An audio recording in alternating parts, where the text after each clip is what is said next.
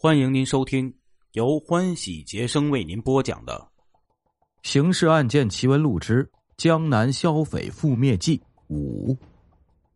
专案组举行案情分析会时，陈龙再次亲临参加，和侦查员一样，畅所欲言，发表意见，还鼓励侦查员一起探讨不同观点的问题。如此一直分析了几个小时，终于达成了一致共识。众人分享。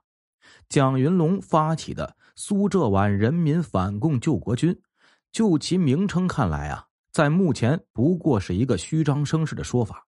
敌特肯定没有力量能在三省范围内组织起一支反革命武装，而从蒋云龙不过是一个国军少校这一点来看，这个反革命武装组织也并非是受台湾国民党特务机构方面的指使而组建的。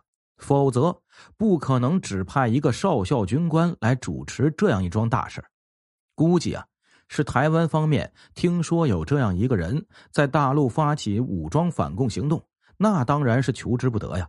估计不久还会有将蒋云龙升衔封官的命令下达。但是，并不是说上述原因，警方就可以掉以轻心，不予重视。蒋云龙既然已经成立了，辖属于。苏浙皖人民反共救国军之下的南京行动总队，那估计苏浙皖人民反共救国军的计划可能是先在南京发起反革命暴动。因此，不管怎么说，敌人的力量还不容小觑。因为暴动不是普通案犯做一起什么刑事案件，而是一场有可能大规模流血的武装行动。那敌人方面肯定必须做好人员和武器这两个方面的充分准备。如此，这个南京行动总队的人数至少得有上百人，因为蒋云龙准备攻打和控制的目标有飞机场、广播电台、邮电局，没有上百武装人员，别想动这个脑筋呢。这样问题由此产生了：怎样侦查才能达到？把所有敌特分子一网打尽的目的呢？以陈龙局长在东北打击敌特分子武装暴动阴谋的经验，敌人呢通常是先搭建一个领导班子，然后呢发展下面的组织。如果是军事组织结构的，那就是从纵队，也就是兵团或军，总队、师或旅、连队，也就是团、大队，也就是营，这样逐级往下发展。发展组织是先从单个骨干分子着手进行，比如纵队级头目看中了某个可靠对象，就将此事先向其交底，对方自然同意参加。那你就去发展成员，秘密的招兵买马，招得多少人、多少武器，就根据数量让你当什么官，然后把你招到的人马编成一支呢，跟风你的官职相符级别的队伍。随意给你一个番号就是了。之所以要说上面这些话呀，是为了弄清楚这样一个问题：这种逐级发展而组成的组织，上一级的头目是不知道下一级头目手里掌握的成员的详细情况的。如果有一个叫张三的人，那天走在路上，跟以前在军统时的某个上级不期而遇，被上级看中了，于是呢，就跟他说：“我们准备发动暴动。”迎接蒋介石光复大陆，你也参加吧。以后呢，可以是有功之臣，当个将军那不成问题啊。张三觉得这笔买卖值得做，就点了头。好，从这时起，你张三就是本军骨干了。你去物色对象，拉队伍吧。到时候啊，拉到多少人，就封你当哪一级的军官。张三胡乱折腾一阵，向上级报告说呀：“我已经发展到多少多少对象。”都是跟共产党有血海深仇且精通单兵作战的可靠勇士。上级大喜，说：“你把名单拿来给我备案，然后呢领取委任状。”张三送来的名单上面，自然只有不知是真是假的姓名，没有地址。上级呀也不可能问他要这些勇士的地址，因为上级不可能直接使用这些人。直到发动的时候，是张三通知他的这些下属。也是张三指挥这些下属。说了这些呀，就应当明白了一点：像苏浙皖人民反共救国军这样的组织，应当也是军级头目发展总队级头目，总队级头目呢再去发展大队级头目，大队级头目再去发展中队或者分队。因此，如果想破获苏浙皖人民反共救国军全军，那就应当啊先控制军级头目，比如蒋云龙。蒋云龙被捕后，供出他手下的南京行动总队头目。警方呢，便去抓捕总队头目。总队头目呢，到案后交代他下面的大队级头目，如此一级一级往下捋，就能达到破获全军、一网打尽的目的了。所以，专案组的侦查方向是先对付苏浙皖人民反共救国军的发起人总头目蒋云龙。为防止蒋云龙落网后拒不交代，故所以呢，得秘密监视蒋云龙的行踪，看他呀跟外界有些什么联系，最好能据此顺藤摸瓜找到另外的线索。这样，即使一时啊不能把另外的线索调查清楚，但也足以作为审讯时对付蒋云龙的武器了。因此，决定在发现蒋云龙的下落之后，暂时先不下手抓捕。而是实施跟踪，弄清楚他跟什么地方、什么人员有过接触联系。那如何查摸蒋云龙的线索呢？这是一个难题啊！因为蒋云龙原先在国军里边啊做的官啊太小，不过区区一个少校，即使去问国军第六兵团的司令长官，也不可能听说过他的手下曾经有过这样一个人。这种角色到了解放后，在南京这样一个大城市里，就好比一滴水掉进了长江，哪里还分辨得出啊？而专案组此刻要做的，恰恰正是要把这滴掉落进长江的水予以鉴别出来。专案组分析啊，目前掌握的线索中，唯一认识蒋云龙的人，那就是邹谷，而邹谷跟蒋云龙没有主动联系的方式。他甚至连蒋云龙是否住在南京这一点也不清楚。这样看来，只有靠邹谷解决这个问题了。专案组经请示陈龙局长获准，决定把邹谷放出去，对蒋云龙呢进行钓鱼。专案组长姜恒大亲自跟邹谷谈话，交代政策，鼓励邹谷争取立功赎罪。邹谷知道自己的历史和现行罪行之大。已经做好了判死刑的心理准备了。此刻听说人民政府提供这样一个机会，自己感激涕零，跪地磕头。江恒大呢又提出警告，告诉周谷，警方已经做了严密的布置，让他不要试图啊有任何方面的非分之想。然后就是制定一个如何钓鱼的详尽方案。邹谷租借的房子比较隐蔽。还是让其呢住到原先住的地方去。那天呢，他是在晚上回家的路上被捕的，没有惊动任何人。不过此事得取得房东方面的配合，因为要派两名侦查员跟邹谷同住，以便监控。另外还得临时安装一部电话机，用于在蒋云龙给邹谷来电时，迅速通知电信部门查获蒋云龙所使用的那架电话机的号码位置。这一切，在次日中午前就都已经办妥了。邹谷被秘密释放，回到了那个资本家的住宅，从此开始了软禁生活。这是一个漫长的等待阶段呢。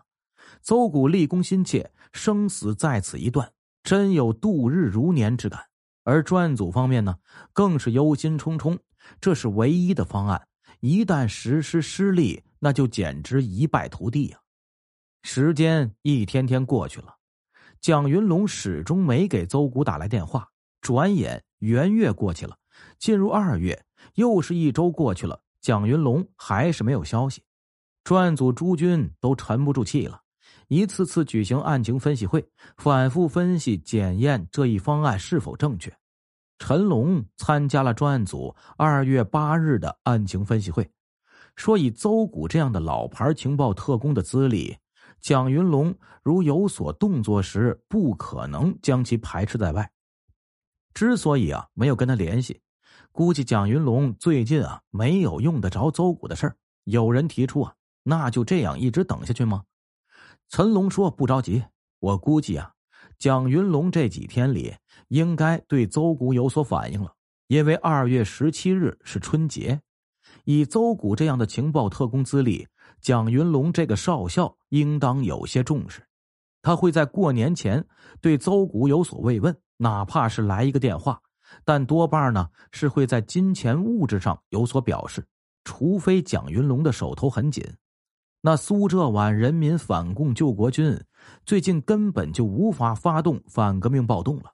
还有一种可能，就是蒋云龙已经发现邹谷出了问题，因此关键就在从现在起到春节这段不长的日子里。如果到春节，蒋云龙还没有打电话给邹谷。那我们就得另外考虑制定侦查方案了。陈龙不愧为老资格的反谍大师啊，所以后来他出任公安部副部长时，负责主管的是全国的反谍工作。他的这个估断竟是那么准确。这个观点亮出不到一天，蒋云龙就给邹谷打来了电话。蒋云龙的电话。令原本几乎已经失望的邹谷因此喜出望外，而出现了语塞，呜呜着，一时说不出话来，急得在一旁监控着的侦查员差点一巴掌抡上去啊！幸亏邹谷及时回过神来，恢复了正常，按照侦查员事先布置的开始拖延时间。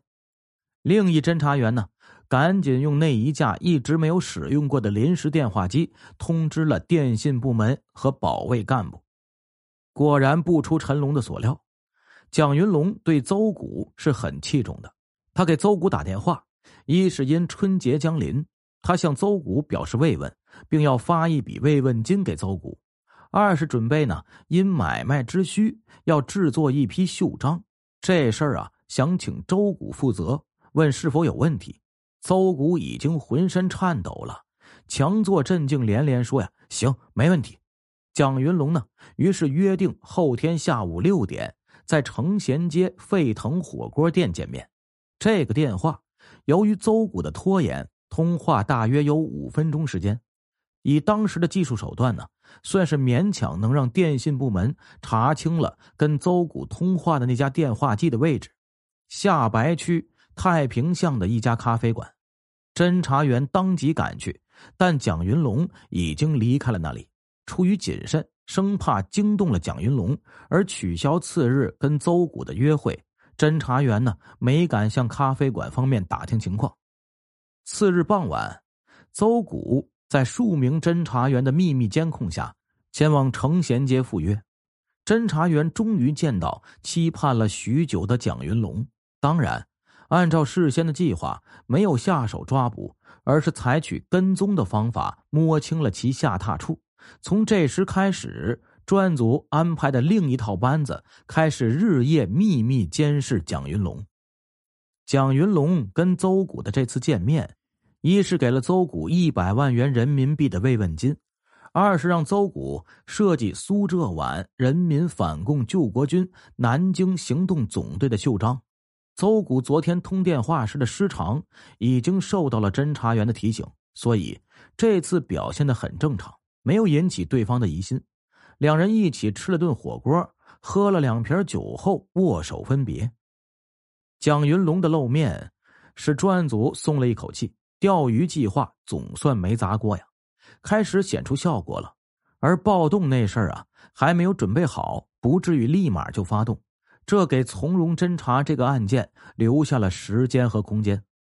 邹谷也非常高兴，暗存蒋云龙总算上钩了，使他终于看见了立功的曙光。可是，连他自己也没有想到的是，正是由于这份急于立功赎罪的心理，导致接下来出现了失误。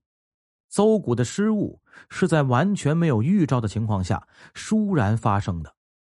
春节过后。大约五六天，晚上八时左右，蒋云龙忽然打来电话，问上次见面时所说的设计袖章一事啊，进行的怎么样了？其实，邹谷只要告诉对方目前进行到什么程度就可以了。但邹谷出于想打听到更多情报，以便立功的心理，竟然呢饶舌的向蒋云龙提出了几个问题：需要制作多少袖章？最晚大约几时交货？鉴于上次提交的图纸有飞机场、广播电台、邮电局三个目标，所以袖章是否需要制作不同的颜色？各需要制作多少？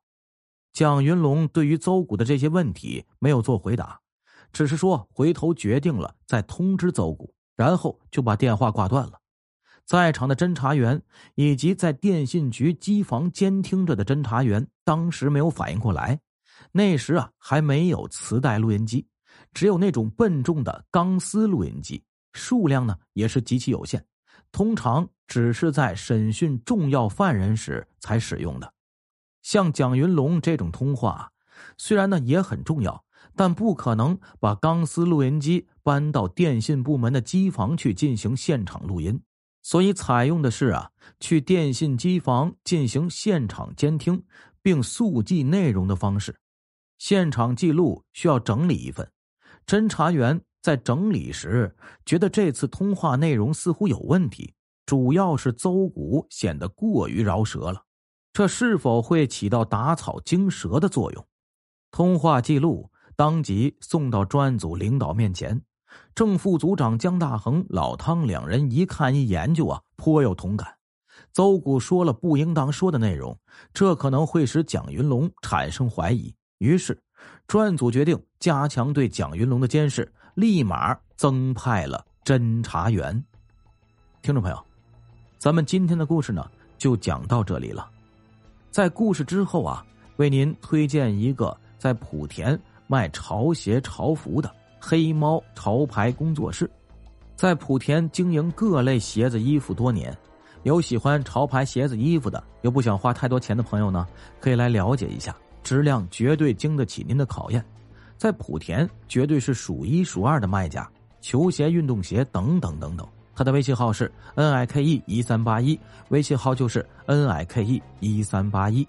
买不买无所谓，欢迎进来瞧一瞧、看一看。微信号是 n i k e 一三八一。